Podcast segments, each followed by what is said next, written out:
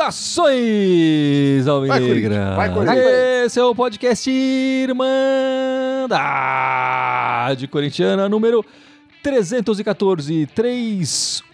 Eu sou o Guilherme, tô aqui com a Ana, com o Gibson e com o Dudu, o time clássico de 2022. É, enfim, um pouco tristes, né? Um pouco felizes também com o jogo ontem, tristes com o jogo na, na quarta. Como é que tá o seu coração aí, Ana? Tá meio 50%. Eu ainda tô triste por causa de quarta, ainda tô triste por causa de ontem, né? O masculino. Sim, o feminino. É, tem o feminino também, né? Tô triste por causa disso, mas tô feliz por causa de ontem. Tô feliz porque o Corinthians fez um bom papel durante a semana. Então, acho que tá meio a meio ainda. Vou ficar mais contente acho que quarta-feira.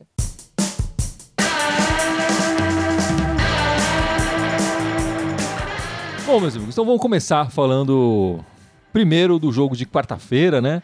Da, da Copa do Brasil, nosso vice-campeonato nas penalidades aí.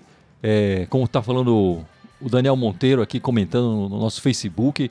A gente estava com 3 a 1 nas penalidades e acabou depois perdendo. O time empatou, né? Começou perdendo com 6 minutos, estava perdendo de 1 a 0 depois empatou. Mas eu queria perguntar pro, pro, pro Gibson, que é um fã da Copa do Brasil, né, Gibson? Conhecedor. Total. Um profundo odiador da Copa do Brasil. Mas, mas que análise você faz da campanha inteira? Não só da final, né? Mas da campanha inteira, do que foi o Corinthians nessa Copa do Brasil. A campanha do Corinthians na Copa do Brasil, pra mim, é- surpreendeu, assim como a campanha do Corinthians no, no- pelo menos no segundo semestre inteiro, né? Quiçá até do começo do ano. Porque no começo do ano as perspectivas eram muito ruins. Jogamos bem, bem meia boca ali o Paulista. E, e a Copa do Brasil, que, pô, a gente conseguiu chegar na final, cara. Contra um dos times mais badalados da atualidade, que tem um elenco milionário. O que me deixou feliz foi que o time fez uma bela partida lá no Rio. Né? O segundo tempo, pô, botou uma pressão danada nos caras, meu. Você via na transmissão a arquibancada calada, bicho. Todo mundo morrendo de medo ali. Óbvio que todo mundo quer ganhar, quer ganhar um título, mas ficou claro. Assim, eu fiquei feliz pela evolução do time. Né? A evolução do time é, ficou muito, muito, muito clara nesse jogo. Né? E, e- e me deixou feliz. concordo com um pouco com o que o Gibson falou, que eu acho que o Corinthians, assim como na Copa do Brasil, como no campeonato, foi evoluindo. Acho que o Corinthians entrou um pouco, não se, se preocupando tanto com a Copa do Brasil e mais com Brasileiro e Libertadores, né? E colocou um time C, D no, na primeira partida, a gente acabou empatando. Mas eu vi o Corinthians evoluindo, assim como foi passando do- das, das fases, foi evoluindo. Você vê pelo menos hoje um técnico que conhece bem o clube, que conhece bem os jogadores, sabe das importâncias das competições. E a gente espera só que pelo menos essa filosofia ou esse espírito que o Corinthians demonstrou na quarta-feira siga agora para o final do campeonato e consiga se manter para o ano que vem. Pô, a gente teve dois jogos abaixo, que é o primeiro jogo contra o Portuguesa Carioca e o primeiro jogo contra o Atlético Goianiense. O resto a gente jogou muito bem. Eu nem vou, não vou comentar aquele jogo contra o Santos, que depois que vai 4 a 0 você...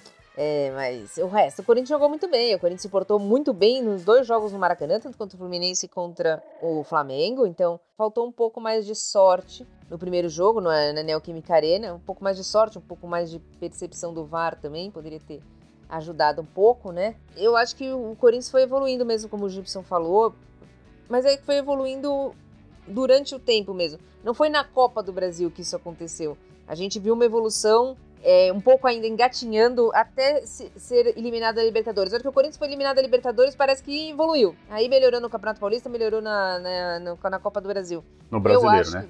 que- no brasileiro, né? Se o Corinthians conseguir manter, o que depois da declaração dele eu achei um pouco difícil, eu acho que o Corinthians já sairia na frente para um próximo ter um ano melhor. Conseguiria manter? Ter o VP, o VP. E os jogadores. Tentar man... Eu acho que o Maicon é uma escolha do Corinthians não manter, porque eu acho que se tiver algum dinheiro sobrando, vai para Balbuena e, e Yuri Alberto. Mas manter Balbuena, manter Yuri Alberto, não vender o Fausto Vera logo no começo do campeonato, assim, no começo do ano. Tentar manter alguns jogadores, Roger Guedes, Juliano, Renato Augusto. Eu acho que o Corinthians sairia na frente já para ter um, um ano de 2023 melhor. Mas eu ainda estou em dúvida se o Corinthians vai conseguir fazer isso. Nas nossas estatísticas da Irmandade, né? A gente pode falar que na Copa do Brasil Em, em 10 jogos, o Cássio foi eleito três vezes o melhor em campo, o craque do jogo, né? O Juliano foi duas vezes o craque do jogo, inclusive na final, marcou o gol de empate. É, as únicas duas vezes que o Juliano foi eleito craque do, do jogo no ano foram as duas, duas partidas pela Copa do Brasil, né? O Renato Augusto, Mantuan, o Rony já foi eleito também o craque do jogo na, na, na, Copa do Brasil, o Jô, o Yuri Alberto, enfim. E aí é, isso acontece, acho que no, no, brasileiro vai ser mais difícil a gente ver isso. Mas a gente costuma dar notas né, para os jogadores ao final de cada partida, né? E o melhor jogador do campo. Você tem aí? Que jogo que o Rony Eu não lembro, eu não lembro da tabela, é. Preciso, eu preciso acho olhar. Que foi aquele contra o Santos. Eu acho que foi esse Pode ser, pode ser. Tem que moldurar uma coisa dessa. a fotinho do craque do jogo. dele.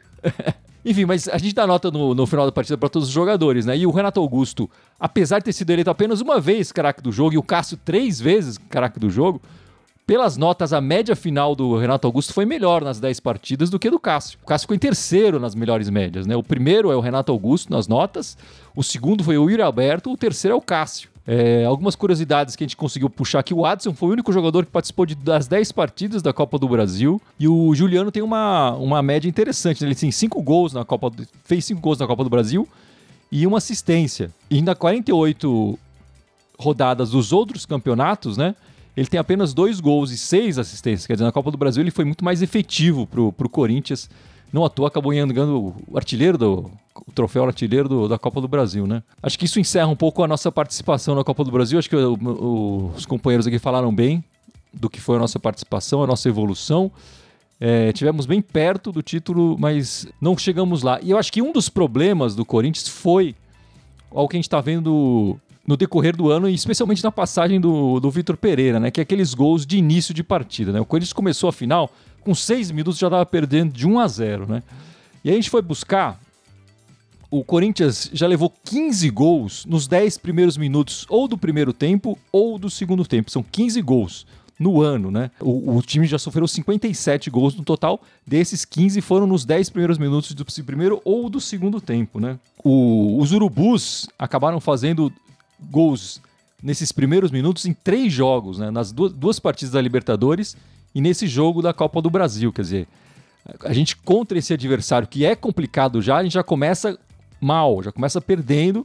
E aí fica muito difícil, né? E lembrando que o, o, o Corinthians em 2022 tem apenas duas viradas no ano, né? Por acaso são dois jogos que o Corinthians levou gols também no início da partida.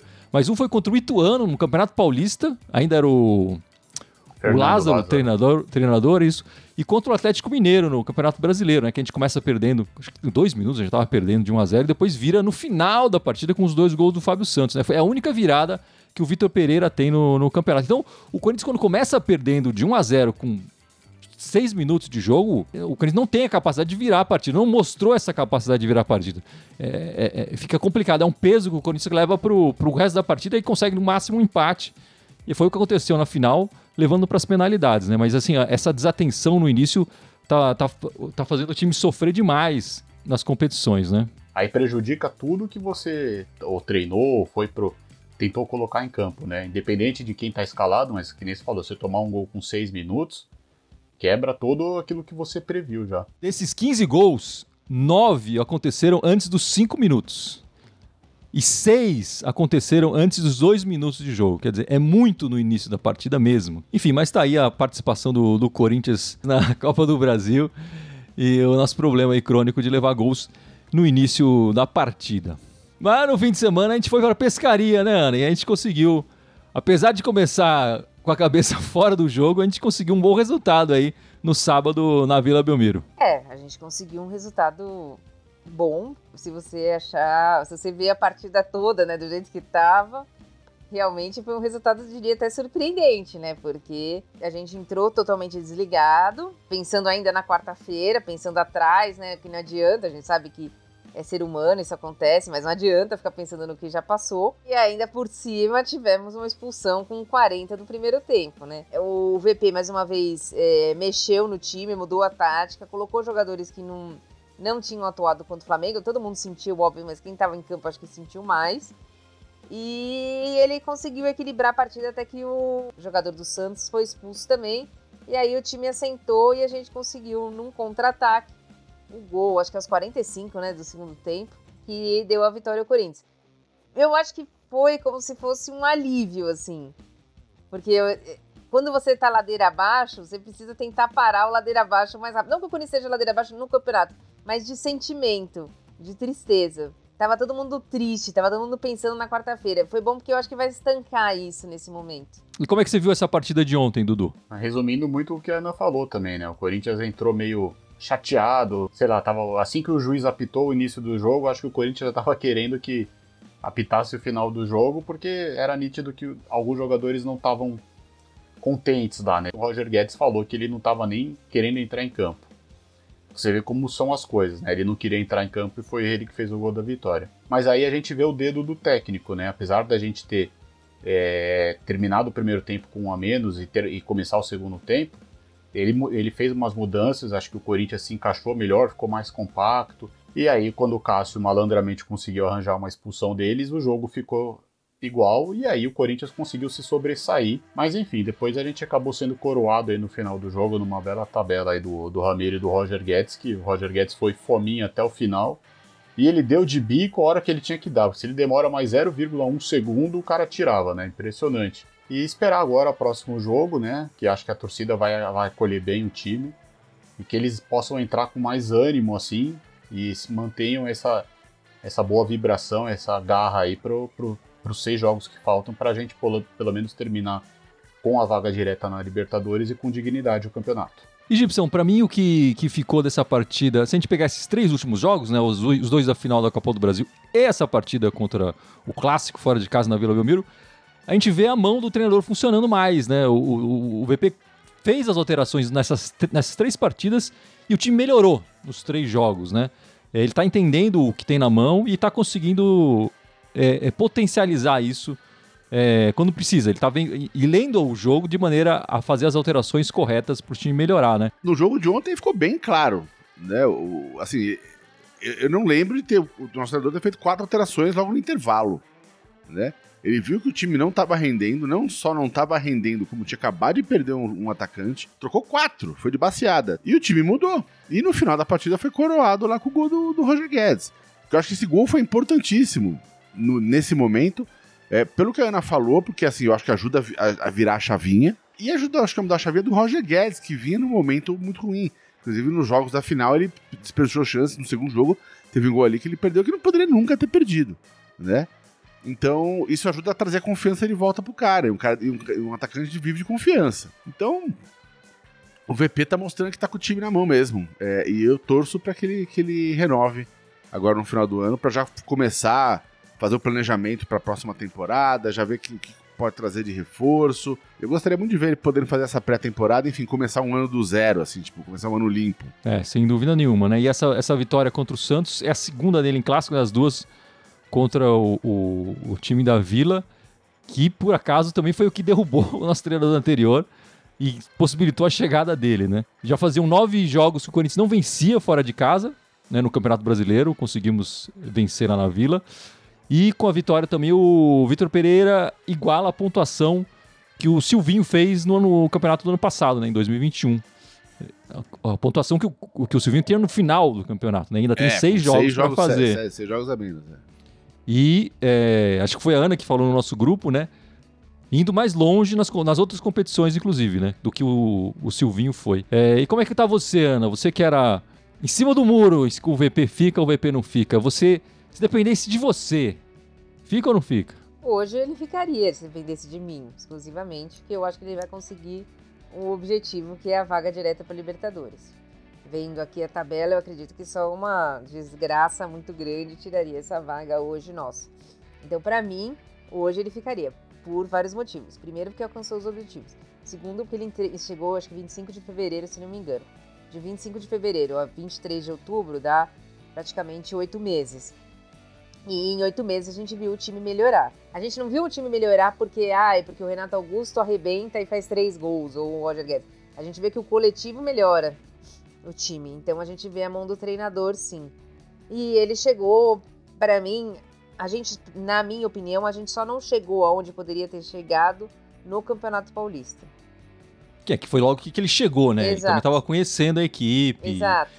Foi É, o único enfim. campeonato que pra mim ele ficou abaixo. O resto, ele superou a- as minhas, aonde eu gostaria que o Corinthians tivesse chegado durante o ano, então eu acho que ele merece sim ficar. Espero que ele, que ele possa ficar. A gente sabe que são questões familiares, isso é mais difícil, né? Questão da, dele com a sogra, que não dá para parece que para vir, questão acho que de saúde, mas então se ele tiver, se ele puder e tiver condições, vai ser muito bom, porque foi o que nem a Ana falou, a gente viu nele uma evolução.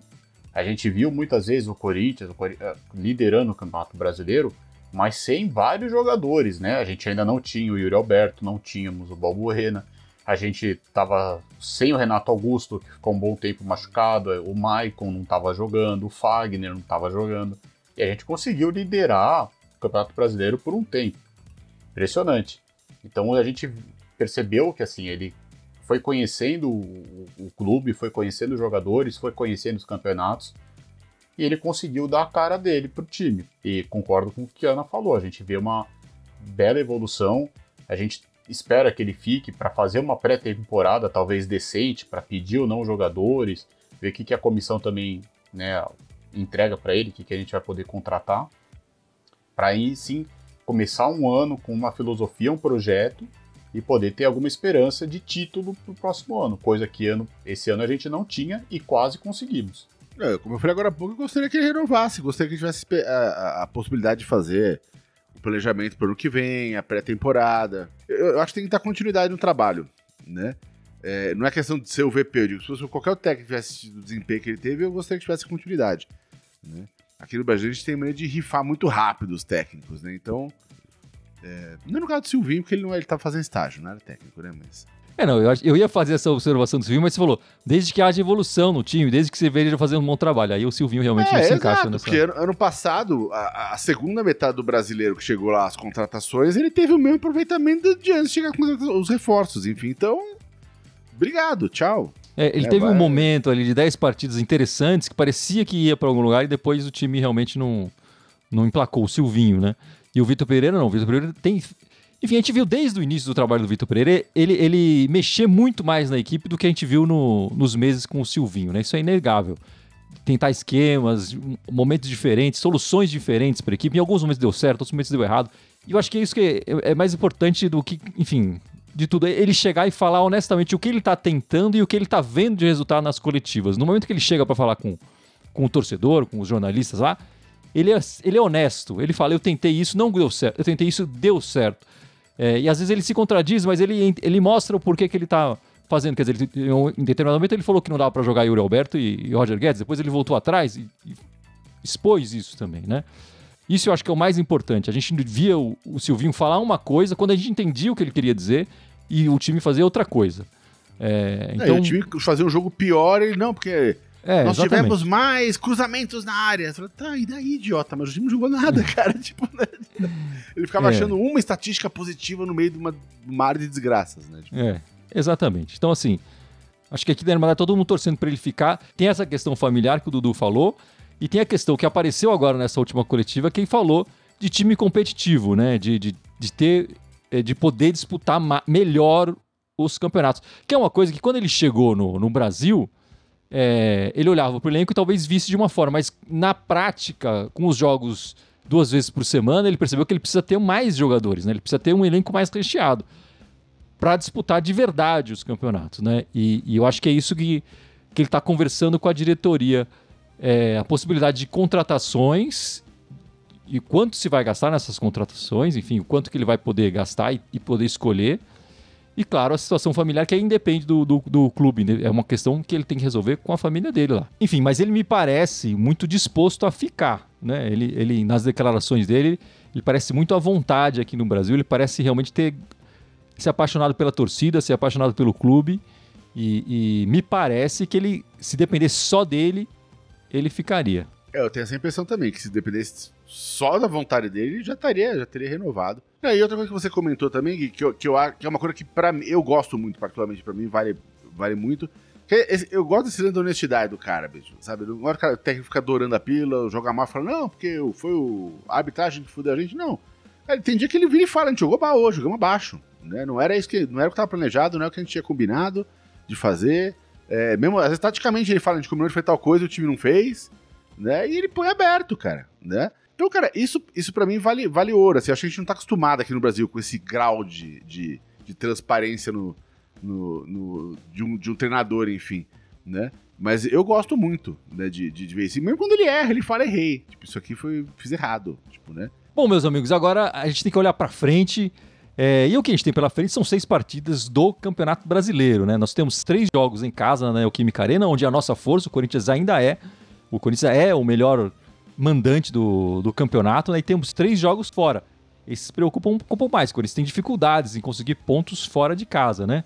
É, os três jogos em casa são contra o Fluminense, Ceará e na última rodada o Atlético Mineiro. É, a gente tem fora de casa esse jogo contra o Goiás, que a gente não sabe ainda quando vai ser a data, tal deve tal, muito provavelmente vai ser no dia 29, mas não está confirmado, isso não está nada certo. Tem o Eu jogo contra sei. o Urubu. Ô Gui, desculpa só interromper, porque o, entrou o STJD, eles notificaram na sexta-feira à tarde, eu fui atrás, o Goiás, porque pode ser que o jogo não seja até em Goiânia, em função da questão. Então eles deram 48 horas para o Goiás responder alguma coisa. Então provavelmente no começo dessa semana a gente deve ter alguma coisa. Mas eles não descartam em fazer em outro estado e talvez até em outra data sem ser dia 29. É, mas fora de Goiânia, o Goiás diz que não joga. Então isso aí, embrólio vai pra ser... É. É que eu acho que eles vão levar para o Serra Dourada, provavelmente. Né? É, bom, mas além do, do, do Goiás, que está esse embrolho todo, a gente não sabe a data, mas é um jogo fora de casa. A gente tem o- os Urubus de novo no Rio e a gente tem o Curitiba, lá em Curitiba, fora de casa, né? Enfim, o próximo jogo, que a gente sabe a data, sabe o horário, é quarta-feira contra o Fluminense na Neoquímica Arena. É 9h45, é isso, Dudu? 9h30, 9h45. Ainda é nessa 9h45. quarta-feira.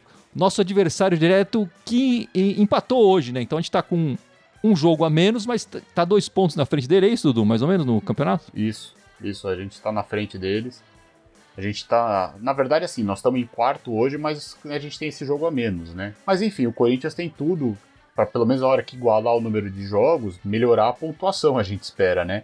Mas na pior das hipóteses, a gente consegue aí, vai manter o quarto lugar, mas é um, é um adversário que a gente, se conseguir ganhar agora, abre cinco pontos dele com um jogo a menos, né? Tô confiante para esse próximo jogo, até porque, que nem eu falei, acho que a torcida vai acolher bem o time, vai a Neoquímica Arena vai estar lotada e acredito que o Corinthians vai fazer uma grande partida. Pra mim, é assim, se a Neoquímica Arena estiver lotado, não vai ter o que segure. A gente conseguiu a vitória ontem e conseguimos poupar alguns jogadores importantes, como Fagner, como Renato Augusto. Existe aí o desafio de substituir o Yuri Alberto, que vão ter que ser consertados. A gente também não tem o Watson, então falta um pouco de atacante pra gente. Mas eu acho que se a- Neoquímica Arena estiver lotada, a gente sobressai isso e consegue a vitória. Eu acho que se fosse eu jogar o ti- o time inteiro, Criana falou, o estádio, o estádio com a torcida apoiando, e o time inteiro, é, como vinha jogando, acho que não, não tem porquê não, não conseguir um bom resultado. Não que vai ser um jogo fácil, o time do Fluminense não é um time bobo, não. Né? Mas o Yuri Alberto já vai estar fora com a da expulsão. Né? Então já vai precisar de alguma engenharia ali na, ali na frente para ver como é que vai ficar. Se vai manter os, as- os. Provavelmente vai manter os três, mas enfim, quem que vai ficar de que lado. Eu acho assim, é um jogo difícil. Né? Se, for, se for pegar o que falta pra gente no campeonato, fal- faltam seis jogos, falou três em casa, três fora, mas mais do que três em casa, três fora, faltam três jogos com times que são concorrentes diretos ali na frente da gente, que é o Flu, o Fla e o Atlético Mineiro. E os outros três são os três times que estão logo acima da zona de rebaixamento. Né? O Goiás, o Ceará e o. que mais falta? Curitiba. Curitiba, né? São os três times que estão logo, ou seja, estão lá embaixo, os times os times estão jogando muito mal. Eu acho que só se a gente conseguisse essas, com esses três times, mesmo jogando fora de casa, essas três vitórias, isso pra mim já garante a Libertadores e já, já, já acaba com o problema. Porque se for pegar esses times que estão ali em volta da gente nessa briga pela Libertadores, tá todo mundo ali com 50, 50 e poucos por cento de aproveitamento, né? Então se a gente tiver 50, em seis jogos a gente ganhar três, né? A gente garante fácil ali a Libertadores. Tá, tá, tá, tá tranquilo. Óbvio que jogando em casa a gente não vai querer perder. A gente tá com, tá com uma- um retrospecto bom em casa nesse, nesse campeonato, enfim. É, eu acho que, assim, pelo menos dá pra arrancar o empate, mas eu gostaria que o time jogasse a Vera pra, pra vencer esse jogo. Mas, Dudu, fala pra mim. é, essa semana aconteceu a bola de ouro lá da France Football. E pela primeira vez eles deram o prêmio Sócrates, né? E como é que foi? Quem ganhou? Por que que ganhou? É, então, a France Football fez o prêmio Sócrates, né, que a gente sabe, para o jogador que mais faz coisas pelo país, né? Trabalhos sociais, né? Trabalhos sociais, né? A gente não sabia, que nem a gente trouxe aqui quem ia concorrer, quem estava concorrendo, mas o vencedor, o, o grande vencedor, o histórico, por levar o primeiro prêmio Sócrates, foi o Sadio Mané, de Senegal, né? Atualmente ele está no Bayern de Munique, mas já jogou na Inglaterra, no Southampton, no Liverpool. E ele ganhou pelos trabalhos sociais que ele faz pelo país, né? Ele fez pelo menos cinco grandes projetos lá, fora que ele mantém ainda alguns projetos que eu vou falar para vocês. Então, por exemplo, ele fez uma doação de 455 mil libras né, para a construção de um hospital com maternidade na cidade dele. Ele doou 250 mil libras para financiar uma escola secundária na cidade dele também, porque só havia uma, e ele enviou também laptops para os estudantes da unidade. Durante a pandemia, ele fez uma doação de 41 mil libras né, para o comitê da cidade combater a Covid-19 em Senegal. Também na cidade dele, na vila dele que ele fala, ele paga 70 euros para cada família e fornece a, a internet 4G para todos os, os moradores para que eles possam ter também a comunicação com o mundo. Ou seja, né, então ele recebeu do, do, do irmão do Sócrates o prêmio da France Football, que é a, idealizador, a idealizadora do Bola de Ouro, por essas ideias, essas questões sociais, esses trabalhos sociais que ele faz, que é muito legal, né? Bacana mesmo aí. Parabéns, Sadio Mané, que esse ano ganhou também a, a Copa lá africana por Senegal e vai disputar a Copa do Mundo. Então nós vamos ver ele em ação na Copa do Mundo. A impressão que eu tenho é que muitos deles ajudam em muitas causas, né? Alguns ajudam, sei lá, por publicidade, para ficar bonito na foto, para postar no Instagram. Outros fazem isso porque acho realmente importante, né? E eu acho que esse prêmio vai trazer visibilidade é, é, é, é para quem faz esse tipo de ação e vai, é, vai estimular mais jogadores a fazerem isso. Acho que de coração e não para ganhar o prêmio da France Football, sabe? Tipo, né? É, porque dá pra saber quando o cara tá fazendo a picaretagem, dá pra saber quando o cara tá fazendo porque o cara realmente curte fazer, né? Então, eu fiquei, eu fiquei muito feliz com o prêmio do, do, do, Sadio. E principalmente fiquei feliz de ser um prêmio com o nome do Sócrates, né? Pô, demais. Ele leva, acaba levando o nome do Corinthians junto, né? Porque ele fica marcado Sim, pela democracia dúvida. corintiana que é, enfim, depois ele levou esses questionamentos sociais também na Itália, enfim, por onde ele passou. Enfim, o que, que você achou da, da premiação, Ana? Eu achei muito legal, eu achei boa a ideia, para que também a gente conheça essas iniciativas que a gente não tem ideia, e muitas vezes a gente vê só o jogador no campo e acha que ele é só isso. Tem esse estereótipo também, muitas vezes o jogador não é só isso, alguns são, mas não, nem todos são. Então eu acho que isso aí ainda pode incentivar outros. Às vezes a pessoa quer fazer, mas não sabe como. Talvez você, um jogador possa chegar no Mané e falar como é que eu faço isso e tal, ele vai explicar, vai ajudar, tipo, sabendo, eu acho que isso vai, pode fomentar mais ainda essas, essas boas ações. É, lembrando que a política é, é, se envolve em tudo, né? E o futebol também é política. E, e esse prêmio acho que serve para mostrar um pouco isso, né? Dá para se fazer política, dá para se fazer o social, é, visando coisas boas e não apenas é, isenção de imposto de renda ou coisa parecida aí. Um trabalho construiu escola, hospital, essa doação impressionante o trabalho do, do Mané aí no, no, Senegal. Muito parabéns, parabéns e que outros sigam o seu exemplo, né? Falando de brincadeira de Mané, ele não tem nada, né? e a gente vai terminar esse, esse podcast numa nota um pouco mais triste, digamos assim, porque essa semana as meninas decepcionaram a gente, né? É, infelizmente ontem fomos eliminados da Libertadores, né? Perdemos de 2 a 1 para o Boca Juniors. Mas mais do que ter perdido e ter sido eliminado, é, foi uma Libertadores difícil para o Corinthians. Foi uma Libertadores que o Corinthians não jogou bem. A minha impressão é de que o Corinthians estava extremamente cansado, erravam passes absurdos, perdiam um gol embaixo do gol, perderam um gol mais, mais perto do gol do que aquele gol do Roger Guedes quarta-feira. O time não foi bem e o Arthur Elias ontem deu uma entrevista que não sabe se vai continuar ainda no Corinthians. Então, nós temos a saga do VP e agora vamos ter a saga do Arthur Elias. Acho que vai ter que ser sentar, ver direitinho, é, planejar melhor o ano, ver o, calendário, ver se está correto, porque eu acho que faltou um pouco de planejamento esse ano. Mas as meninas já deram muita alegria pra gente, né, Gibson? Elas. Porra Mesmo esse ano, foram campeãs brasileiras. Sim, sem dúvida. Não, o- é, ninguém duvida do trabalho e duvida delas, do, da- do empenho delas em jogar. O cara falou, cansou, chegou jogando, jogou cansado o time. Né, Foi uma pena mesmo. Porque tinha tudo pra levar a terceira Libertadores na sequência. Eu acho que isso faz parte pelo que o Corinthians feminino vem fazendo, não só esse ano, mas nos anos anteriores. A gente está sempre jogando todas as competições, estamos disputando todos, então o time joga bastante. E a gente espera aí que o Corinthians ano que vem se acerte e acho que nada mais justo, né? Ter um pouquinho de descanso agora para as meninas, porque ganharam tudo aí com, com frequência aí, estão cansadas. Deixa descansar um pouquinho, ano que vem tem mais.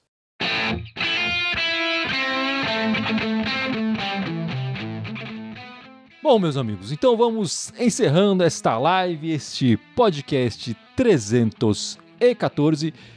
E classicamente o Gibson vai lembrar as nossas redes sociais. Bora, vamos lá. Temos 10 redes para vocês acompanharem e interagirem com a gente. Estamos ao vivo hoje em duas delas, no Facebook e no YouTube. Mas temos também o Instagram, o Twitter, SoundCloud, iTunes, Deezer, Spotify, Telegram e TikTok. Todas elas Irmandade Corintiana com TH, só no Twitter que é Irmandade Timão. Iana, a lojinha da Irmandade tá aberta, é isso? Tá aberto, é só vocês acessarem aqui o link na descrição do vídeo. Lá vocês podem ter o link da camiseta e da caneca, que a gente está colocando o preço de custo, né? Então tudo que a gente gastou para produzir é o que é, é o que está sendo cobrado. Uma, uma camiseta e a caneca, vocês podem levar os dois já de uma vez. E Dudu, na semana que vem, a gente tá ao Estaremos vivo na aqui. quarta-feira e no sábado, porque domingo é eleição. Exatamente, estaremos. Quarta-feira é certeza, como a gente já brinca, né? Sabe aqui, o horário, tudo. Sábado a gente não sabe ainda, né? Vamos esperar a definição da CBF se vai ter o jogo ou não, mas vamos estar com o nosso podcast no sabadão. Vamos só definir o horário também, para que a gente não sabe qual que vai ser o horário do jogo, se é que vai ter jogo. Vai ser um pós-jogo na quarta-feira e quem sabe sábado já um pós-jogo com a gravação do podcast, mas Vamos informar vocês nas nossas 10 redes, que nem o Gibson falou aí. E no sábado que vem é o especial de Halloween da Irmandade. Então, por favor, compareçam. Certo? Doçuras ou travessuras, né? Então é isso, meus amigos. Vamos ficando por aqui. Espero que vocês de novo na quarta-feira e no sábado para participar do nosso pós-jogo com gravação ou da nossa gravação do podcast da Irmandade, certo? Muito obrigado pela participação de todos. Vai, Corinthians! Vai, Vai, Corinthians! Vai, Corinthians!